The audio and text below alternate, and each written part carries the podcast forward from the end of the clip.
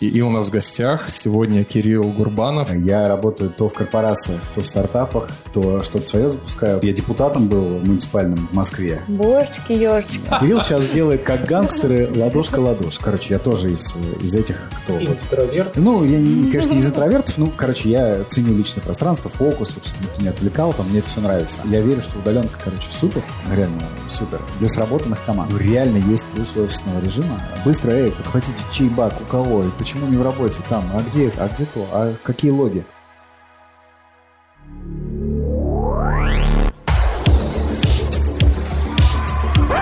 Ничего такого. Всем привет! С вами подкаст «Ничего такого».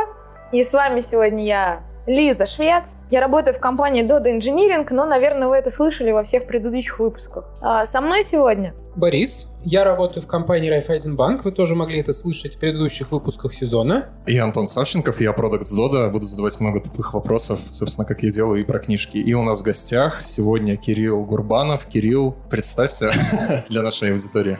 Про меня, скорее всего, в предыдущих подкастах не слышал никто, поэтому, да, надо представляться с нуля. Да, я Кирилл, я работаю то в корпорациях, то в стартапах, то что-то свое запускаю. Поэтому такой вообще э, такой ураганный опыт, самый разный. И, ну, в общем, рад. Э, спасибо, что позвали. Мне кажется, должно что-то интересное Сто процентов. А расскажи, расскажи про корпорации, про стартапы и про разный опыт. Это очень интересно. У меня он тоже был, я не могу не похвастаться, но расскажи Просто про себя. в боимся стать корпорацией. Как оно там? Мы постоянно запускаем стартапы.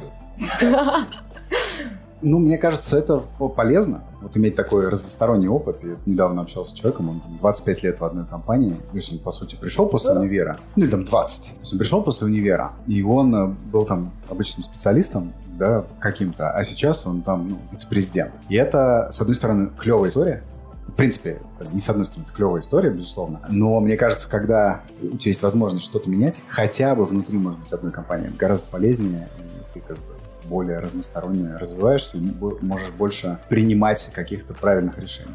Хотя не знаю, насколько у меня это получается, да? мне кажется, средний. Я, у меня реально очень опыт э, прям такой супер необычный. Я депутатом был муниципальным в Москве. Ого. Да. Боролся с платными парковками.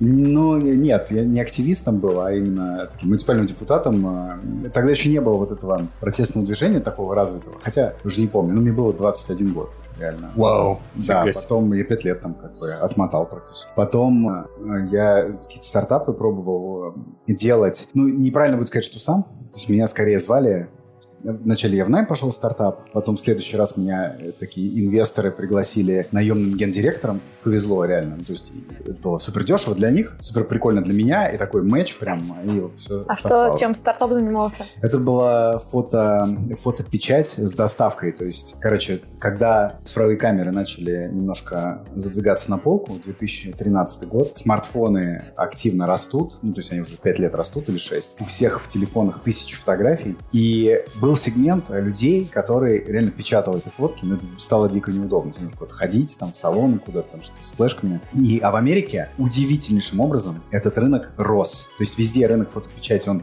упал просто в ноль, когда вышли цифровые фотокамеры. В Америке он внезапно стал взбираться наверх и был на устойчивом росте. И чуваки поверили в эту историю, у них там много денег, они решили просто попробовать. Им это, их это очень вдохновляло. Я тогда не очень понимал, как это будет работать в России. Я во фри был с этим стартапом в четвертом наборе еще. Кто не был во фри? Да, ну вот сейчас нас э, как бы уже, это уже раритет, потому что сейчас уже наборов нет. Серьезно? Уже года два, по-моему, ФРИИ ну, не делает акселератор. Я чувствую себя они, динозавром. Они только инвестируют. Короче, после этого, там, это был fail. А тогда да. не было, получается, полароидов вот, ну, или как там, инстафото? Это, это еще сейчас. все, да, не, не вошло в эту хипстерскую моду. И как бы два года он существовал, вышел даже на безубыточность. Там как бы я был гендиректором, был персонал. Ну, это было классное путешествие, но в итоге бизнес из этого не получилось списали как fail. Потом я подумал, что, возможно, я не создан для стартапов. Пошел в Альфа-банк работать продуктом. Оттуда в Сбербанк. Я там и в Альфе, в Альфе за платежи отвечал. Да, а в Сбере за мобильные приложения для юриков. Прям уже вот Сбербанк Бизнес Онлайн, как продукт. И оттуда ушел делать дело своей мечты машины по подписке. Прям вот вообще нырнул, уволился из корпов. Это был 18 год. В конце 18 года опять fail. И... Что такое машины? Это каршеринг? Это то, что сейчас вот всякие Hyundai запускают? Да, да. Мы Расскажи. России. Блин, офигеть. То есть... Расскажите Ай, не очень интересно, Так. слушайте. А, а как это отличается от того, что ты... У меня просто бывают такие запросы. Машина новая, то есть никто на ней больше не ездит. А, типа тебе Это именно всегда дают новую Она машину. у тебя всегда Как iPhone в Америке. Ты типа платишь, и каждые два года условно тебе могут обновлять кузов там. Ну, короче, это как это на лизинг похоже. Но его в России просто нет, поэтому об этом никто не знает, что так можно. Божечки, ежечки. Да. Вы для И всё делают за тебя. вселенную. Это все для все, короче, все для того, чтобы было комфортно. То есть тебе не нужно ни на учет ставить, ни резину менять, ни резину хранить, ни налог платить, ни на ТО возить. Вообще ничего не нужно делать. У тебя все магия, к тебе приезжают, Типа я плачу там 10 тысяч в месяц, например. Наверняка там разные. Видимо, Ну, ну, больше. 30 тысяч в месяц. Ну, до 30 тысяч. 10 тысяч в месяц Ну, по, курсу долларов. 12 Страшно, Страша года. 10 тысяч Ну, долларов. на дистанции, вот, наверное, года, а не меньше. Ну, короче, да, это такой супер, знаете, no hassle владение. То есть это как вот все подписки,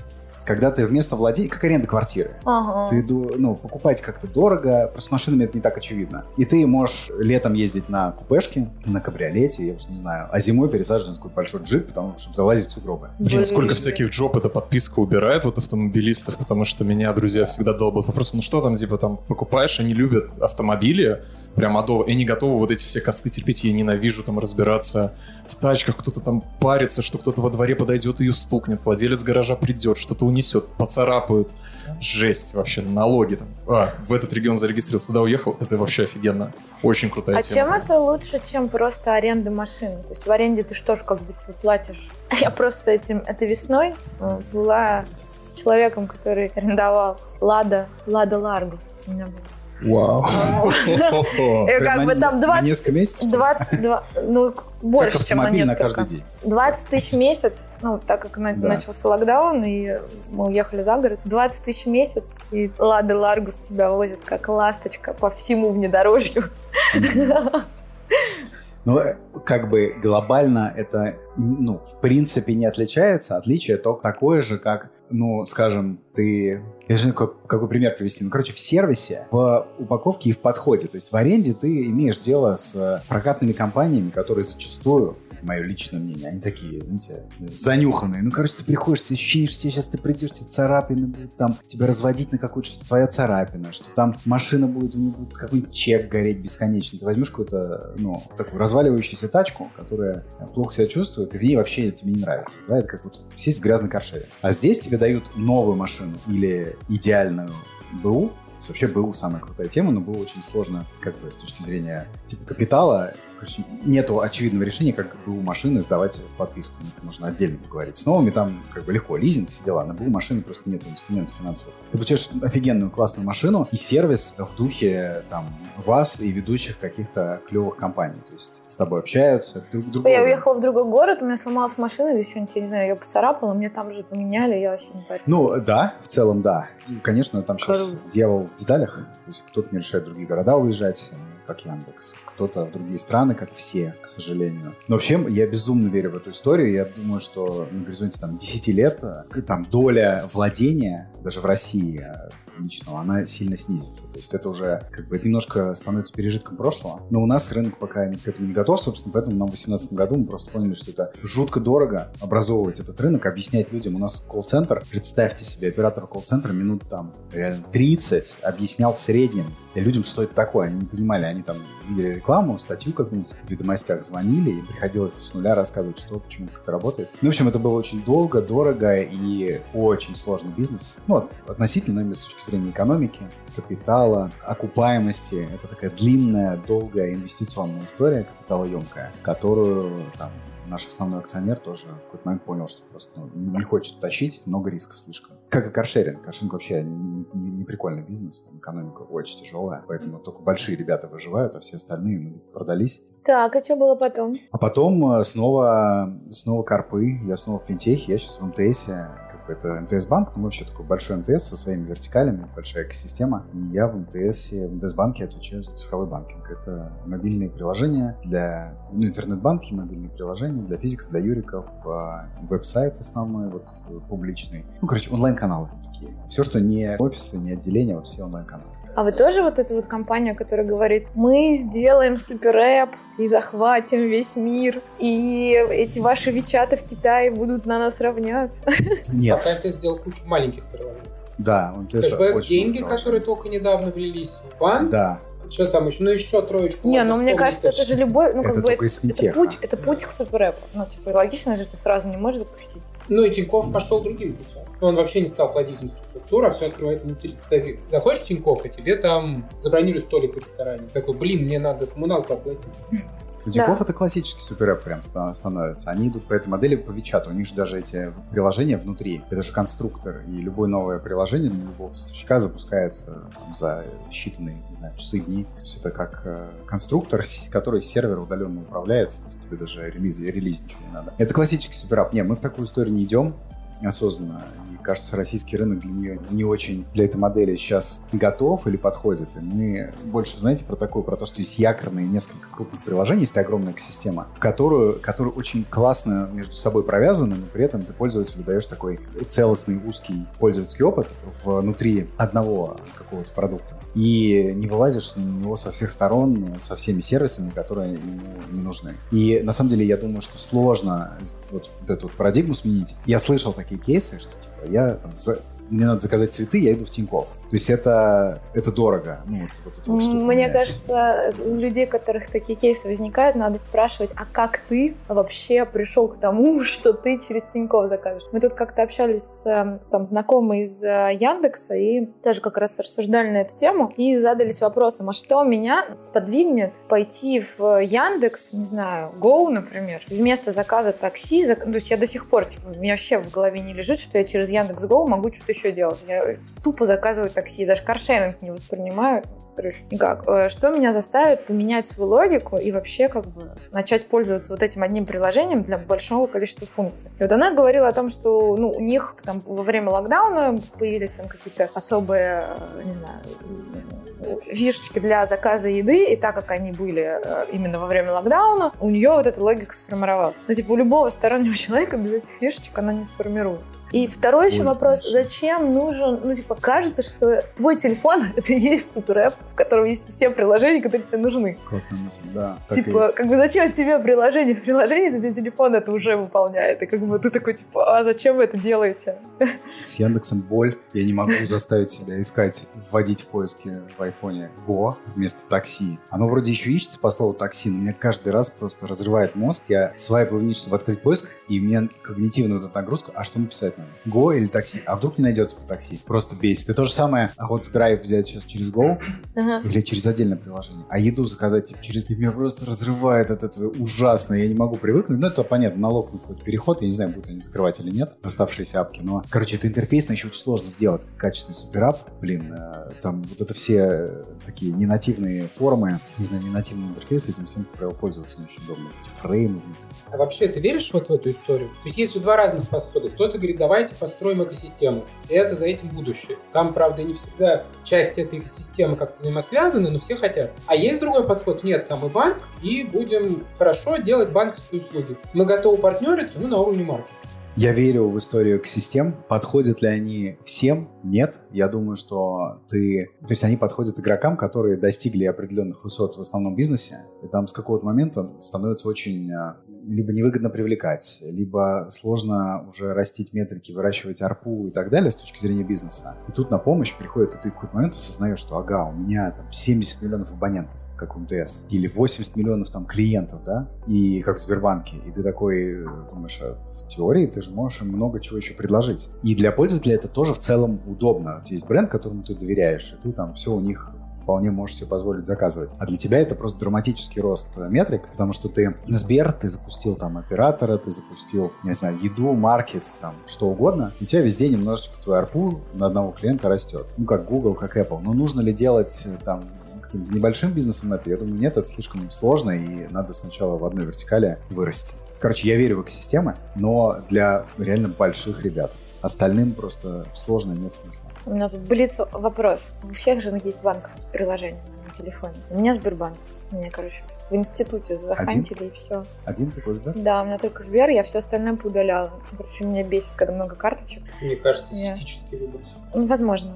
Я в целом не репрезентативна, давай так. И э, в приложении Сбера, наверное, в других это тоже есть, есть чат. чат, в котором ты не с оператором переписываешься, чтобы вопрос ему задать, а чат, в котором ты можешь общаться со своими друзьями, у которых тоже есть карты. И вот, ну, наверное, в, в других приложениях это тоже есть. Вот, а вы понимаете, в чем смысл? То есть, если вообще среди вас люди, которые общаются с, с друзьями, пойду напишу своему другу, приложении Сбербанк, которое защищено 10 раз, например, да, там, мне надо еще пароль ввести, чтобы написать. И, или если вы так не делаете, может, у вас друзья есть, мне просто интересно.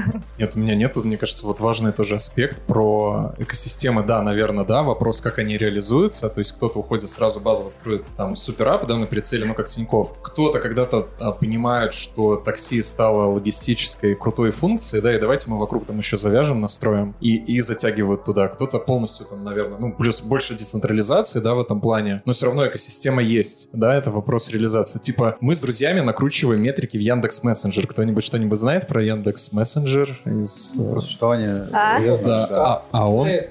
Так кто-то пользуется в, в этих приложениях банков чатами? Чатами с друзьями нет. Чаты с банком, ну, наверное... С поддержкой. Да, да с поддержкой, да. То есть, да, как-то люди запрыгивают, да, в какие-то темы. Типа, мы крутой банк. Я человек из банка могу сказать, что как я это понимаю, потому что к этому многие подходили. Это подход к тому же снаряду с другой стороны. Если пойти к Сбербанку, вернее к Mail.ru, который часть экосистемы, по сути, теперь, они добавляли платежи в чаты ВКонтакте. Mm-hmm. Это подход с обратной стороны. Мы в платежи добавим чат.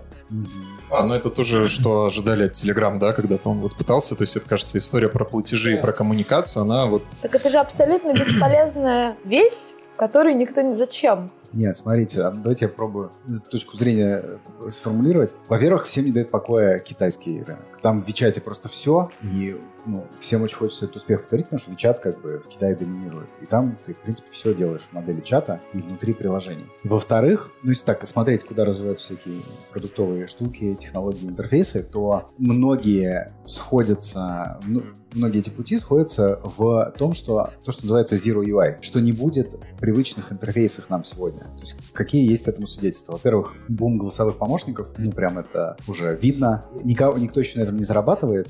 Там МТС тоже этим занимается сейчас, но это не про деньги, это просто про там, опережение, потому что у меня, например, нет детей тоже, но те, кто общаются с, там, с подростками, видят, что они вообще, например, там уже не, не печатают в WhatsApp там, и так далее. Ну, не все, конечно, многие. Они вот кого-то голос, голосовыми общаются. Вот, это первое. Второе, то есть нет интерфейса. У тебя интерфейс голос, нету вот этого UI экранного. Второе, все заходит в очень привычные, как бы, скажем так, каналы взаимодействия с, там, с окружающим миром. Соответственно, сейчас вот эти мессенджеры, они стали они просто доминируют на рынке всего. И вот основные э, пользовательские приложения — это мессенджеры. То есть у них сумасшедшая активность. И как бы есть гипотеза, что, что когда-то мозг начнет у тебя работать так, что ты будешь мыслить не типа «надо перевести денег с, э, там, Антону, поэтому я зайду в деньги и переведу их Антону». А ты будешь мыслить так, что надо перевести деньги Антону, я найду Антона там, где его привык искать, типа в контактах или, не знаю, в, в Телеграме, и там эту функцию закрою. Вот как бы все пытаются вот эту историю проверить.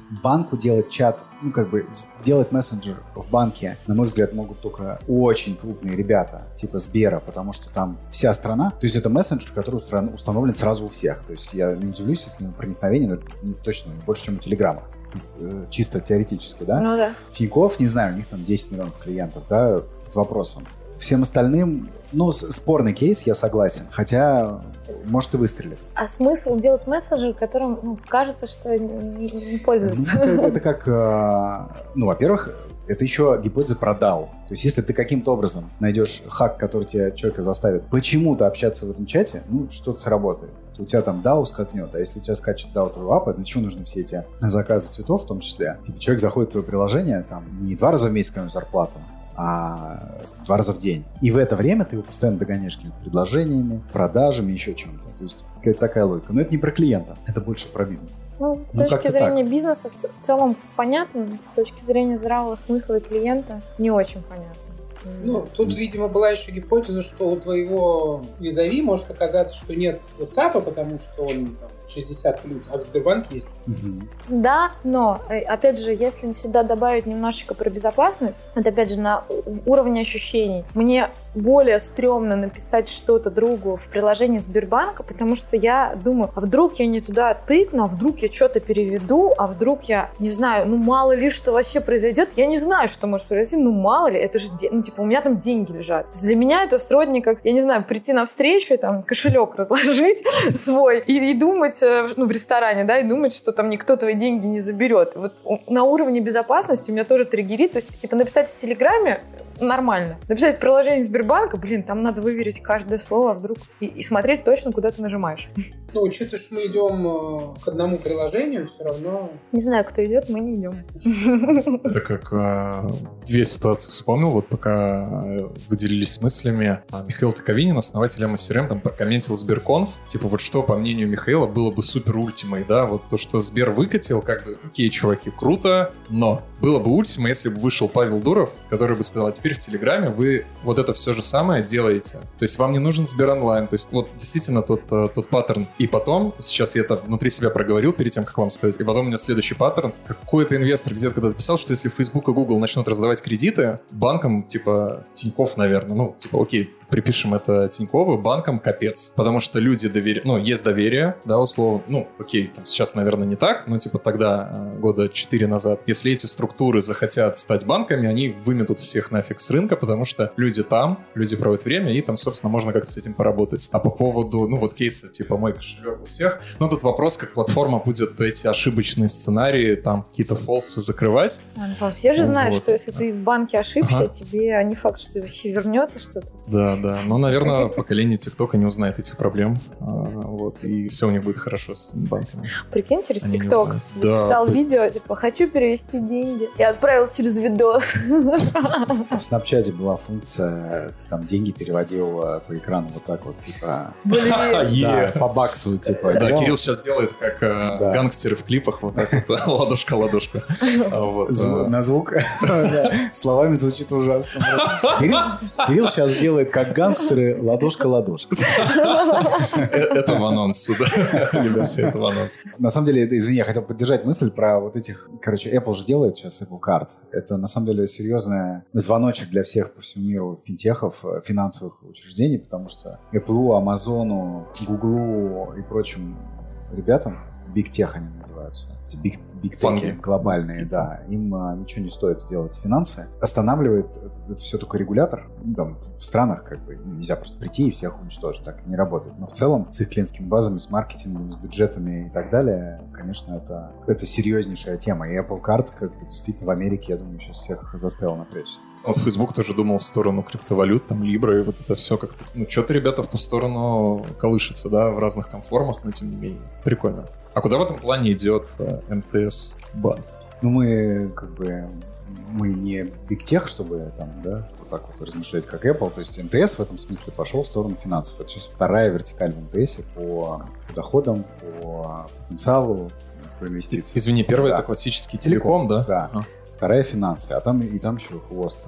Это развлечение, это стриминг, это широкополосный доступ, это фиксированная связь, ну, там тоже уже большая экосистема, телевидение, в общем, даже там перечислять долго. Почему? Потому что есть вот огромная база абонентов, и мы, сделав классный продукт, можем абонентов бесшовно там, интегрировать уже на финансовые услуги, пригласить на финансовые услуги. Плюс, поскольку это, опять же, вот в чем плюс экосистем, в том, что ты где-то ну, знаешь, ты можешь как бы чуть больше на клиенте, там, ну, ты где-то можешь себе позволить недополучить с клиента а, там, доход, снизив какие-то условия для клиента, цены, еще что-то. Просто потому, что он у тебя в, в большой системе, и ты ну, в другом месте где-то он тебя транзачит. Ну, то есть в этом смысле это действительно очень такие хорошие потенциально две ниши, телеком и банки. Вот, ну, собственно, вообще наша ставка такой на цифровой, на цифровой банкинг. Это то, что мы делаем. Мы там сейчас драйвим виртуальные карты. Наверное, ну, практически одними из первых, кто сейчас громко об этом говорит. То есть вот, что вообще виртуальные карты у многих сейчас есть, но вот в таком виде, как у нас, с полностью там дистанционным получением, там с который в один клик все, почти всем абонентам МТС. Вот это там такая прикольная история, потому что пластик уже, вы сами видите, наверное, практически не используется. Ну, очень редко. Меня только бесит, что надо в какие-то приложения, если что-то с картой случилось, тебе нужно где-то искать эту карту, чтобы ввести номер в приложуху. Ну, типа, привязать карту какую-нибудь другую к Яндекс Такси или куда-нибудь еще, тебе нужно это искать. В чем э, фишка виртуальных карт перед каким-нибудь Google Pay или Apple Pay? Типа там ты тоже как бы привязываешь к телефону и все. У тебя Ну, условно виртуальная карта. Здесь как бы с точки зрения платежа ты так и будешь платить Apple Pay и Google Pay. Здесь вопрос в том, что ты как бы можешь э, открыть карту, которая подходит тебе по условиям. Для этого тебе не нужно никуда ходить, ездить, открывать какие-то карты, хранить Мгм. где-то этот пластик. Э, Просто моментально открыл, закрыл, если надо. И все. То есть это про- больше про про как бы получение этого инструмента, чем про как бы платеж. Так-то ты так и ходишь и платишь. Ну, телефоном. типа, а клиент, ну, как безопасность, да, что я это я, определяется тоже виртуально или она определяется за счет того, что я была там или есть абонент МТС, и поэтому МТС есть мои данные, паспорт, там, не знаю, по моей симке, да, условно. То есть все равно вот в какой-то момент физический контакт происходил. Ну, э, там это, во-первых, на это есть очень четкие там, критерии от Центробанка, как это работает, то есть какой набор данных нужен от клиента и так далее. Но Мгм. в нашем случае, да, если ты абонент МТС, то ты уже прошел идентификацию и необходимую для получения ряда финансовых продуктов, поэтому берешь и получаешь. Но это абсолютно безопасно. Если просто про безопасность, что делается удаленно, как бы, я думаю, Борис тут глубоко в теме, что это все ну, там, максимально секьюрно, насколько это возможно, и ну, все открытие карт, эти данные карты. Не, я тут скорее про то, что, знаешь, обычно просят Да. там, приди в какое-нибудь отделение Почты России или там любое еще какое-то со своим паспортом, мы его отсканируем. Ну, То есть, с одной стороны, как бы оно все виртуально, да, мы оформим все виртуально. Но чтобы это сделать, сначала приди со своим лицом, паспортом и докажи, что ты это ты. Не знаю, ответь на три вопроса. Про свое прошлое, про которое... Ай, назови кодовое слово. А, не помню. Да, что я придумал пять лет назад, какое кодовое слово. Вообще жесть. Слово тоже бесит. Я сменю тему. Мне Давай. как инженеру из банка очень интересно, как у вас там Мгм, с точки зрения культуры скрам зашел. мгм. И вышел. Провокационный вопрос, да, и вышел. Такой, о, я пошел. Блин. Я бы, знаешь, немножко предыстория. А Ты, ну, ты руководишь командой или, то есть, как у тебя? большим количеством команд, то есть э, тремя, тремя направлениями физики, юрики и веб. То есть сайт и вот это, ну как бы есть продукты для физлиц, это интернет-банк, то, что мы на десктопе юзаем, на Мгм. десктопе еще какое-то время будем юзать, но уже недолго. Мобильный банк, то же самое для юрлиц, у них такие же штуки есть. То есть клиент-банк, как это называлось в прошлом.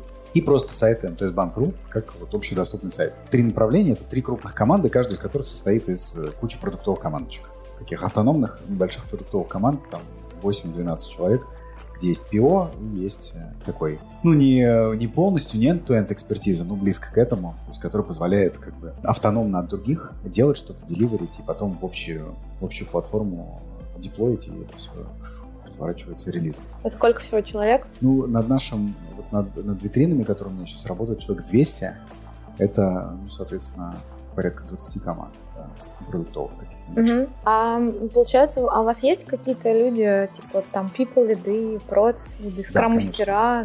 То есть как вообще Конечно. структура выглядит? Вот могу тогда сразу на вопрос э, Ну да, я как раз ответить. Скрам точно зашел.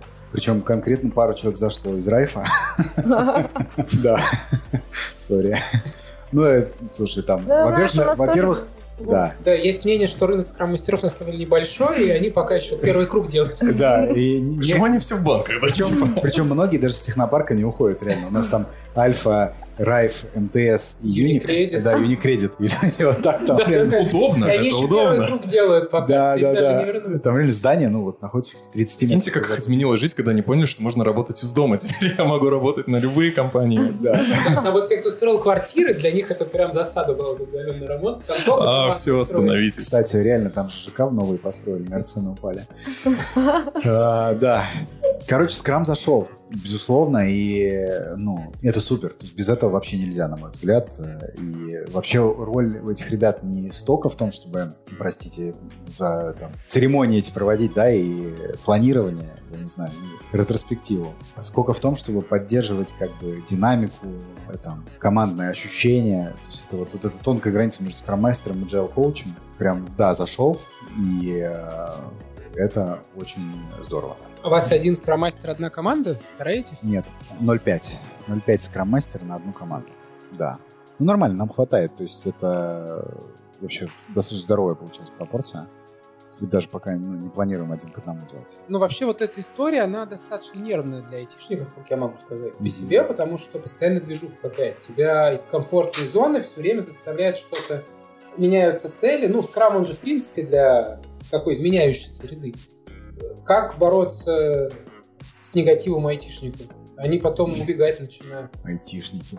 Негатив айтишников. Ох, эти айтишники, да? Нет, на самом деле, блин, не знаю, я вот не могу сказать, что видно какой-то негатив. То есть, если ты работаешь как команда и есть какие-то победы, то, ну, в общем, я не вижу какого-то прям негатива, им, вызванного именно движухой. Я могу себе представить, я не знаю, например, как выглядит, если честно, календарь там какого-нибудь нашего iOS-разработчика. Я, я боюсь, если честно, туда залазить, потому что я, я очень расстроюсь, если у него там три встречи каких-нибудь в день, я понимаю, что ему не дают нормально работать, он только ходит, ну, что у него в календаре блоки по часу, в которые ты не можешь э, ходить. Возможно, конечно, там так э, мы стараемся, короче, это оптимизировать метрику, вообще с них там все убрать. Но, в общем, я не, не вижу негатива, и мы пытаемся сделать просто классную командную атмосферу. Это вообще банк не самое простое место для этого. И вообще, я не знаю, с вами поделюсь, за два года просто небо и земля удалось раскачать эту историю, превратиться из такого ну, такого хорошего ну, банковского... Красного банка? Да, да, да, вот э, в, такого прям, где все в, в пиджаках ходят, и продуктов нету, есть э, начальники отделов и руководители этих начальник департаментов. Да, а, начальник управления, начальник отдела, вот такие. В уже команду, куда приходят э, классные разработчики, и когда вообще то, что помогает найму, это когда видят э, того, кто тебя собеседует, скрама, ПО, может быть, какого-нибудь менеджера, и понимаешь, что здоровый коллектив, все нормальные стильные, молодежные. Вот. Поэтому, в общем, я такого напряга не вижу. Напряг скорее возникает э, в других вещах. В том, что ну, в целом быстро бежать приходится. И когда ты трансформируешься, там вылазят какие-то побочные эффекты в виде того, что иногда непонятно, какая-то неразбериха. Сегодня одно, завтра другое. Там условно, или, или когда вы выросли резко в 10 раз. Я когда приходил, у нас было там 30, а сейчас у нас там под 200. Просто информация не доходит в том виде, в котором э, как бы ты ее рождаешь, она не доходит в том виде я до сейчас, всех. Я сейчас ехидно улыбаюсь. У всех разное поняли, понимание. Что происходит в этой комнате. Короче, вот в этом есть негатив от того, что наверняка кто-то ну, думает, что там у менеджеров, я не знаю, крыш поехал, вот там что-то что опять меняется. И моя личная вот боль там ежедневная, это как построить коммуникации так, все-таки только через ПИО это делать, чтобы ПИО формировал себе вот этот коллектив, командную динамику.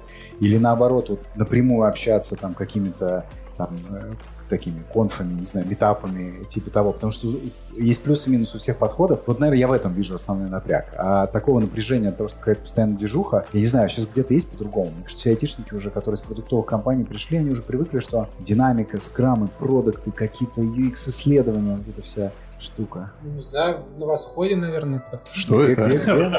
Как туда пройти? Это какой-то ЗАО НТЦ? Господрядчик главный.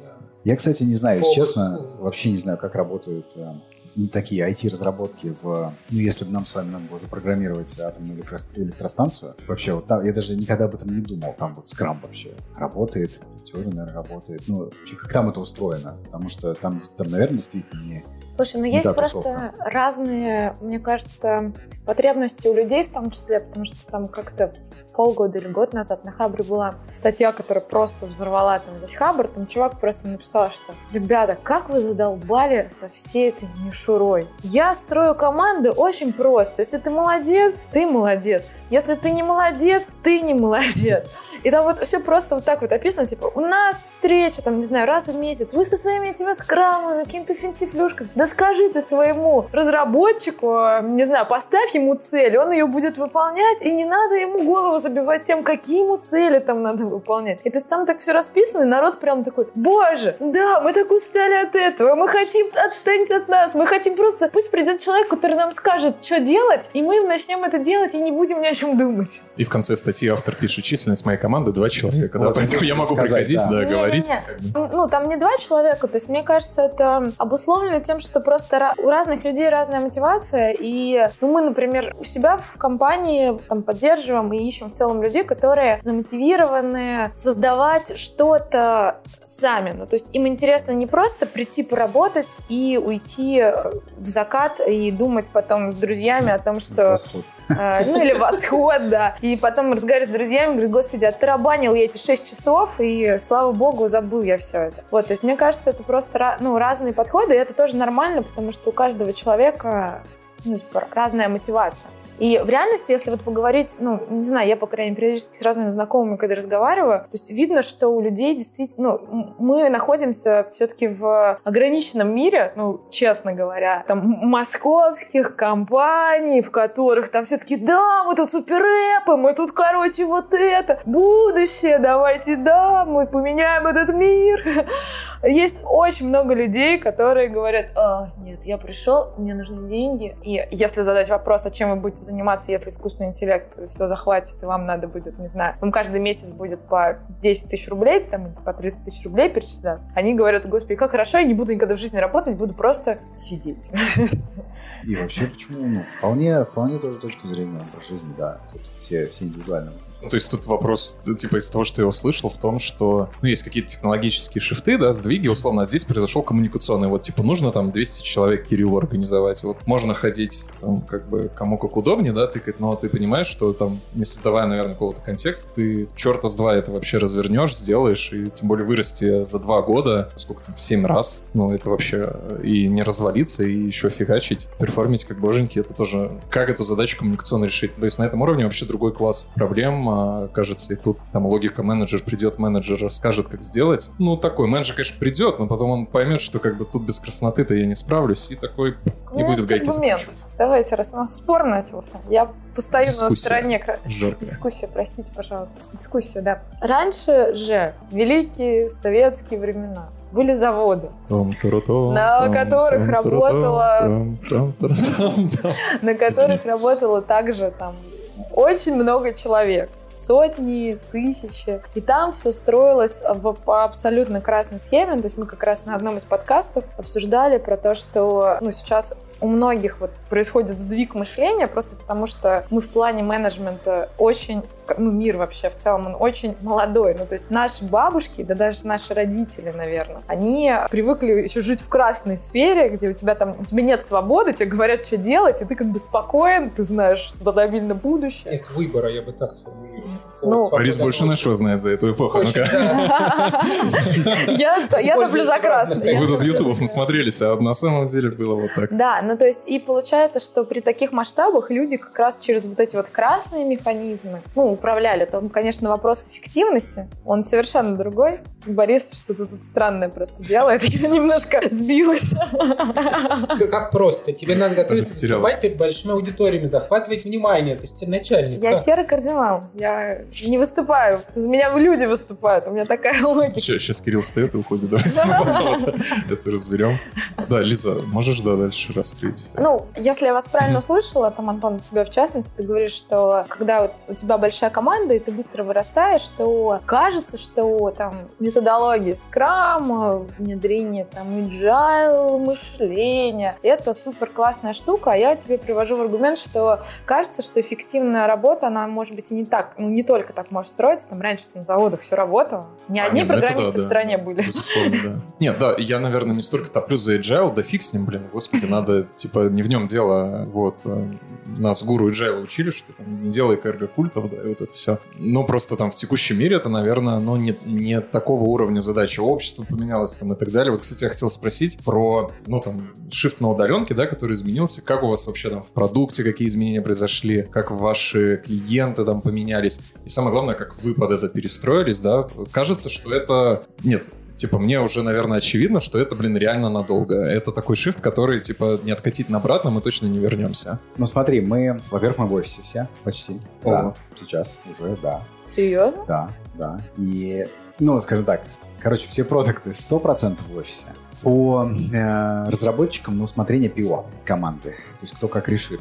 Но когда ты находишься в фазе бурного такого турбулентного роста и развития, мы просто за, только за эту пандемию приросли кратно. Ну, не то, что, ну, ну, может быть, не кратно, ладно, на треть мы приросли за пандемию, или на 50%. Еще люди не успели друг с другом сработаться, никто друг друга не знает э, и так далее. Поэтому вот когда ты находишься в этой фазе быстрого роста, и когда у тебя реально контекст очень сильно меняется, как-то я вообще бьюсь за то, чтобы успокоить контекст. Это, ну, очень сложно. Я имею в виду, как-то, знаете как, чтобы бежать не с высунутым языком на плече, будучи там с лишним весом. У просто любимая метафора, это вот, знаете, когда если ты очень там тучного человека заставишь бежать марафон, в принципе, он, скорее всего, пробежит его, но ему очень хреново будет в конце. А в том, что наоборот, как бы потренить, там, стать таким супер fit и пробежать этот марафон там за 2,5 часа. Но все равно это не сразу происходит. И поэтому когда ты только строишь вот эту всю историю, когда ты вырос, когда ты еще никого не знаешь, офис реально помогает. Все-таки я сам не люблю там, не очень люблю, когда мне звонят.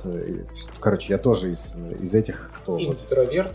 ну, я, не- конечно, не из интровертов, ну, короче, я ценю личное пространство, фокус, чтобы никто не отвлекал, там, мне это все нравится. Но я понимаю, что если вы как бы все на удаленке, все очень друг друга ценят и уважают, то, блин, получается, что какие-то вопросы, которые ну, реально в теории могут решиться, ну вот, просто за минуту, упаковываются там в 30 минут времени, из которых 10 ты договариваешься, когда мы, когда мы созвонимся, 3 ставишь в календарь, там что-то пишешь в чате эти тексты, и только по- и на завтра ставишь созвон, потому что сегодня у человека уже как-то так неудобно забукано или что-то еще.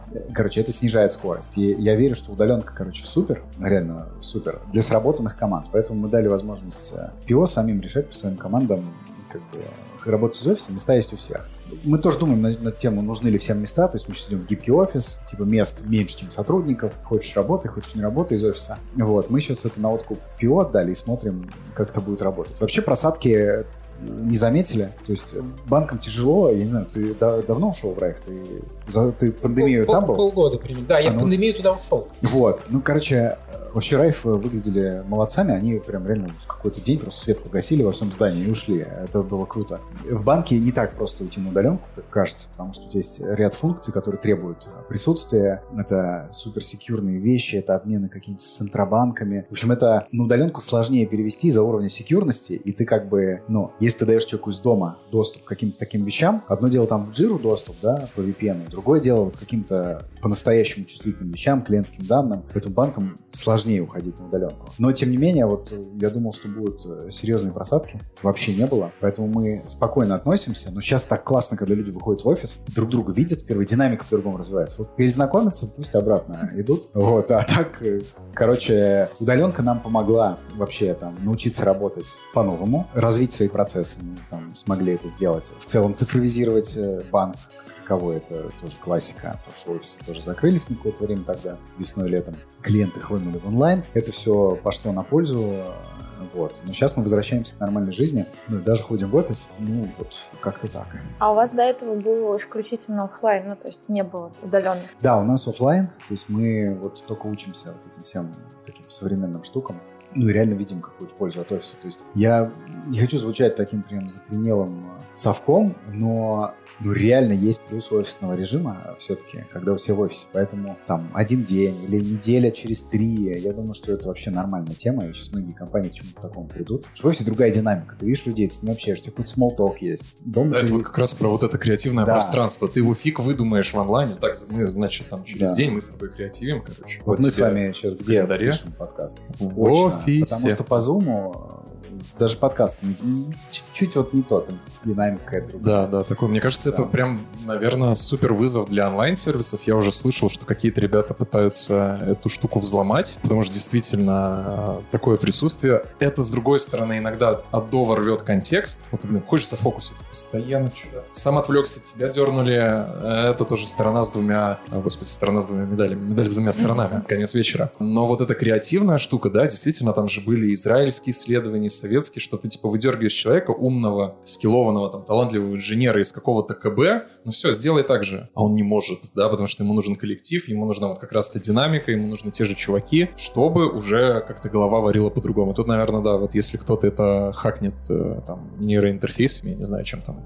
какими-то такими штуками, то все, можно, да, сидеть дома вообще бесконечно. Доставочка-то есть. Ну, а что, в Дискорде же сейчас народ сидит, я вот не пробовал, ну, типа, ты сидишь в Дискорде в комнате, где у всех микрофон включен. У нас тоже была такая идея. Ну, то есть мы тоже разные тестировали, у нас команды разные тестировали варианты, там, и в Дискорде, и в Google Meet, но говорят, что не всегда это срабатывает. Special чат, ребят, special чат.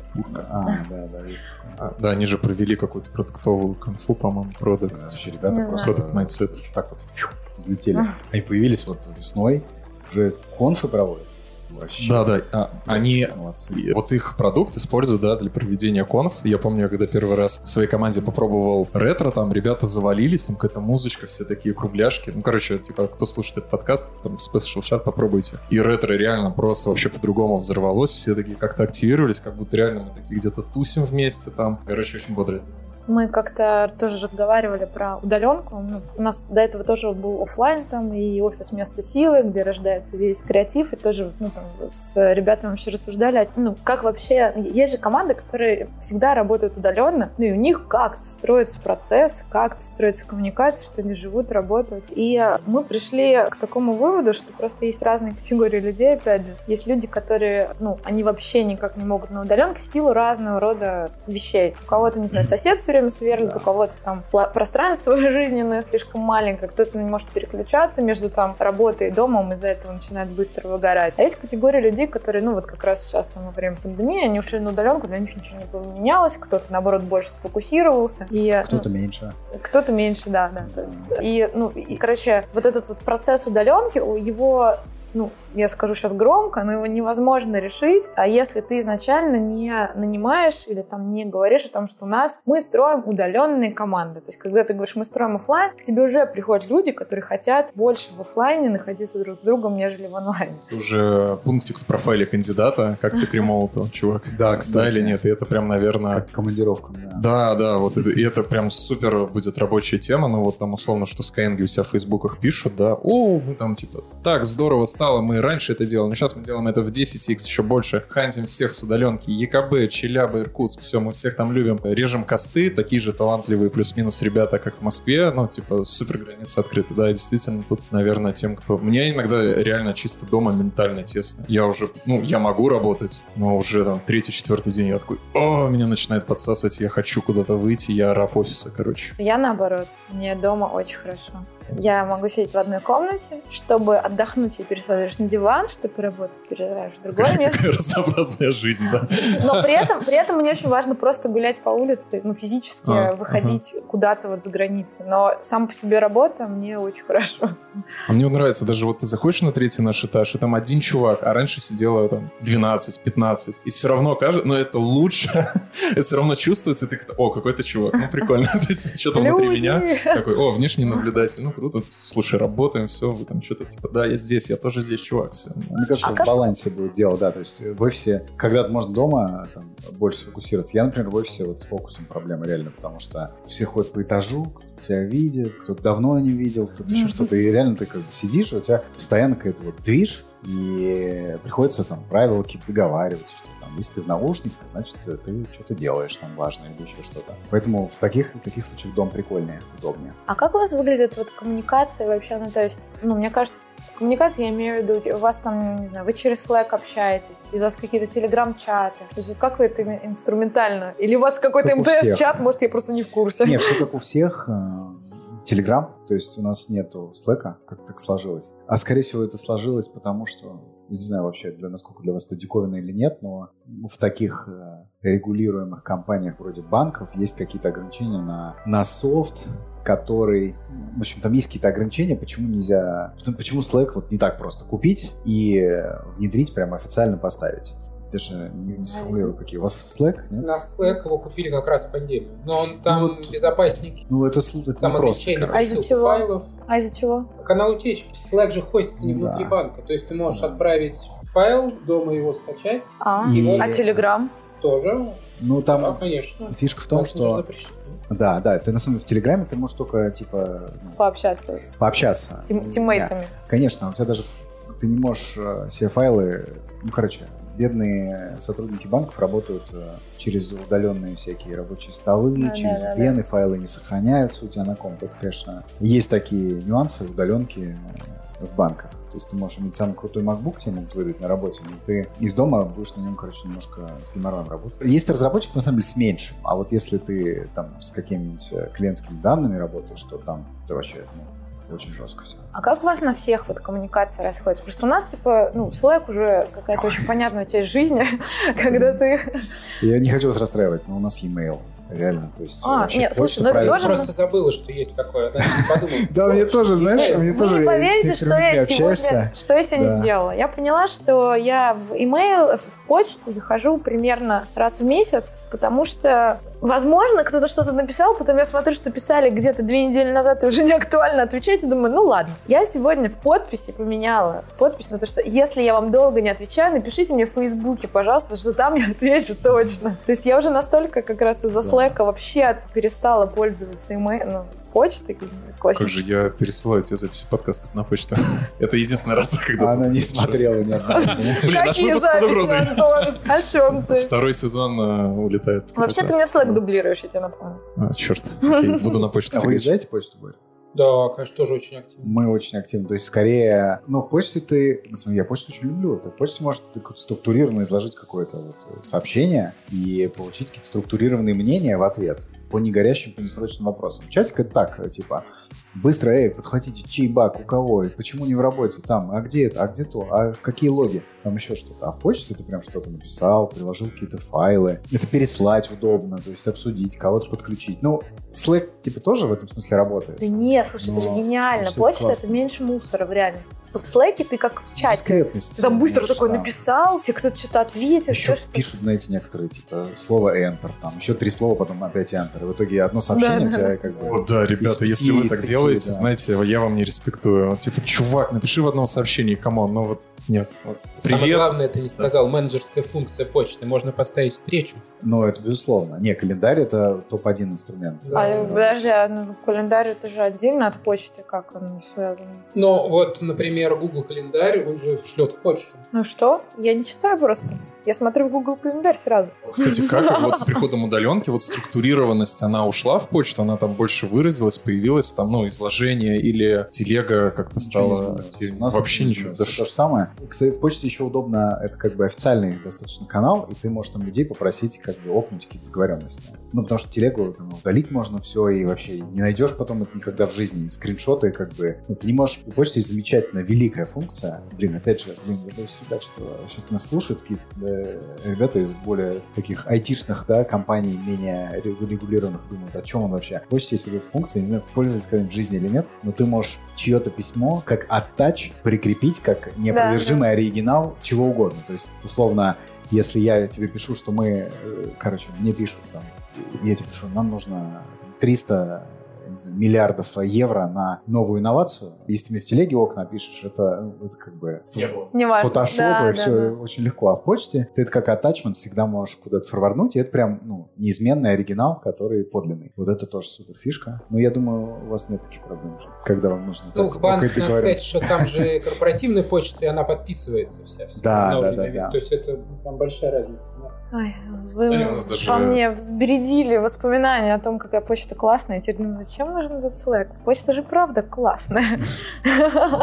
Но она для медленных коммуникаций. То есть есть любители, кто в почте какие-то срочные вопросы поднимает. И я тоже в почту, на самом деле, раз в день захожу, если честно, ну, там два. Так И- это наоборот круто Да. тебя фокусирует, потому что Да. тебя не выдергивает постоянно. Ну, вот в Slack, у меня, например, Slack вообще отключен все уведомления, и там отдельно все приоритизировано, потому что, ну, опять же, тебе очень легко написать коротко и давайте, давайте быстрее бежим, все, короче, отвечают, давайте срочно реагируем, ставим смайлы. А в почте ты такой сел, подумал, взвесил, подумал, что приложить, да. да, приложил, все отлично отправил, и ты понимаешь, что ты отправил документ. Как раньше по почте, документ.